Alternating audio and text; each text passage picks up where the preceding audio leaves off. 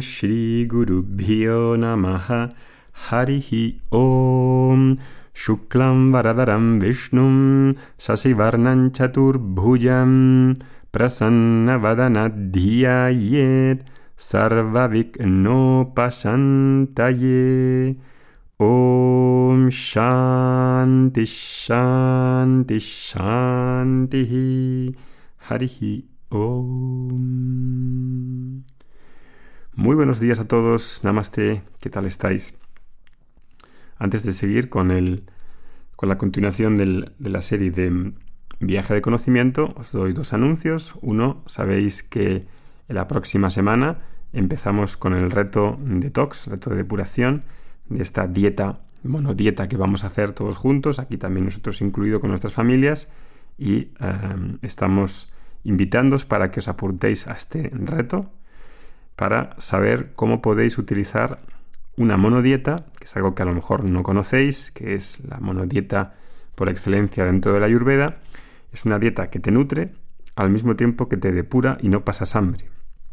Este tema de las monodietas y en general de la alimentación, de la nutrición, es uno de los temas más básicos y que yo creo que todos precisamos conocer porque, como sabemos, lo que comemos es lo que finalmente somos. Si paras a pensarlo, esta comida es lo que hace que tu cuerpo sea, lo que también determina el nivel de energía y también lo que moldea en cierto modo el carácter de la mente. Con lo cual, pues es algo que requiere prestar atención y la próxima semana os vamos a enseñar, os vamos a compartir y vamos a hacer juntos este reto hay ya casi 10.000 personas apuntadas, es un buen número de personas que se han dado de alta y en el canal de Telegram ahí vamos a ir poniendo, os vamos a ir dando todas las informaciones de cómo se hace este guiso, este guiso de tres o de dos eh, elementos, el, el, arroz,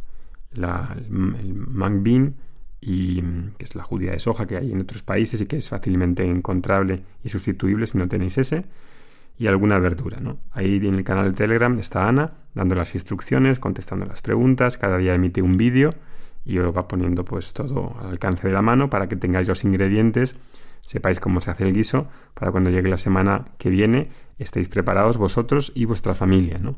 Y digo lo de familia porque creo que es importante eh, implicar a la familia explicarles el por qué y saber que eh, beneficia a todos, ¿no? Porque si uno vive en familia y solamente la comida se le hace para él y los demás quieren lo mismo de siempre, pues entonces al final no acabas cocinando lo que quieres también porque tienes que hacer múltiples platos.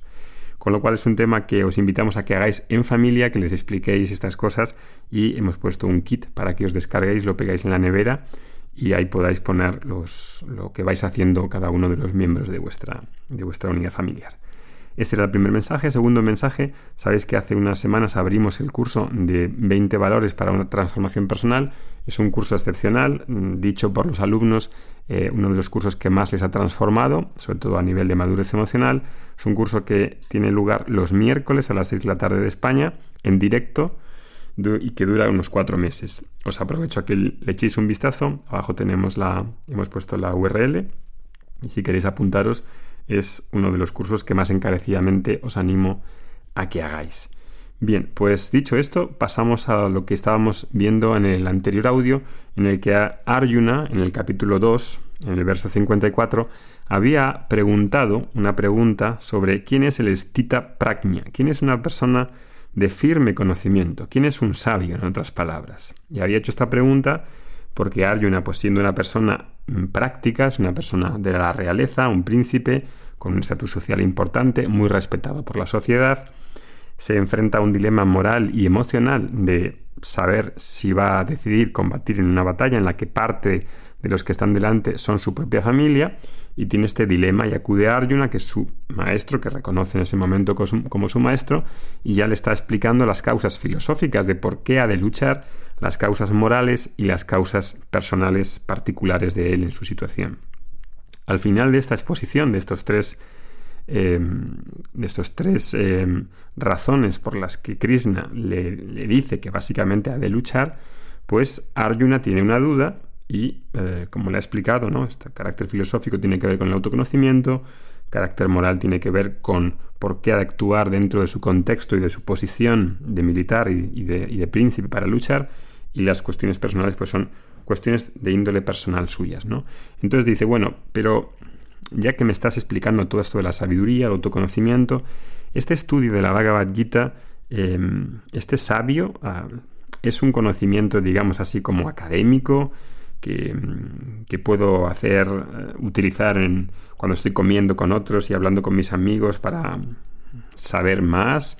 Es un conocimiento que transforma mi vida, que me ayuda en mis, en mis, en mis, em, en mis dilemas y conflictos diarios, me ayuda a tomar mejores decisiones, me aporta más claridad. ¿Qué es lo que hace este conocimiento? ¿Cómo es ese sabio? ¿no? Dame una descripción de ese sabio. ¿no? Y eso es lo que decíamos el otro día. ¿no?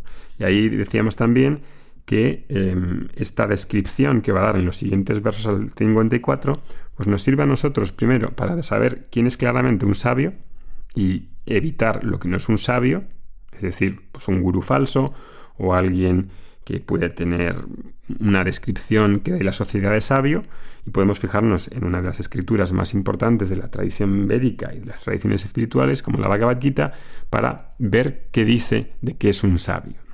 Que es un sabio y nos vale también para que pongamos en práctica los pasos que ahí da para que nosotros también eventualmente pues también tengamos sabiduría, vayamos adquiriendo sabiduría y esa sabiduría esté disponible para nosotros en nuestra vida.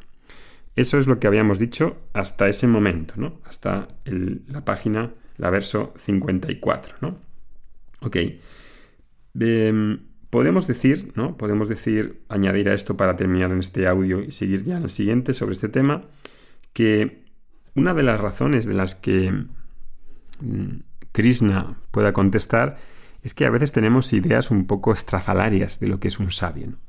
Creemos que un sabio tiene que estar mm, en la India, meditando, en una caverna, solo, que tiene barba, habla despacio, que mm, viste de una manera especial, que, mm, que, no tiene a lo mejor nada que ver, no, puede tener una profesión corriente, no puede ser, por ejemplo, no sé, no puede ser un piloto, no puede ser frutero, em, tiene algo que hacer especial, em, camina de alguna manera, como esa es la pregunta que hace Arjuna, cómo camina, cómo habla, tiene que ver con su aspecto externo y a veces a lo mejor uno si es joven y ha ido a la India, está un poco así como idealizado, puede pensar que, un sabio es una persona que ha caído de Marte y es perfecta y es purísima y no tiene errores, no tiene emociones, ¿no?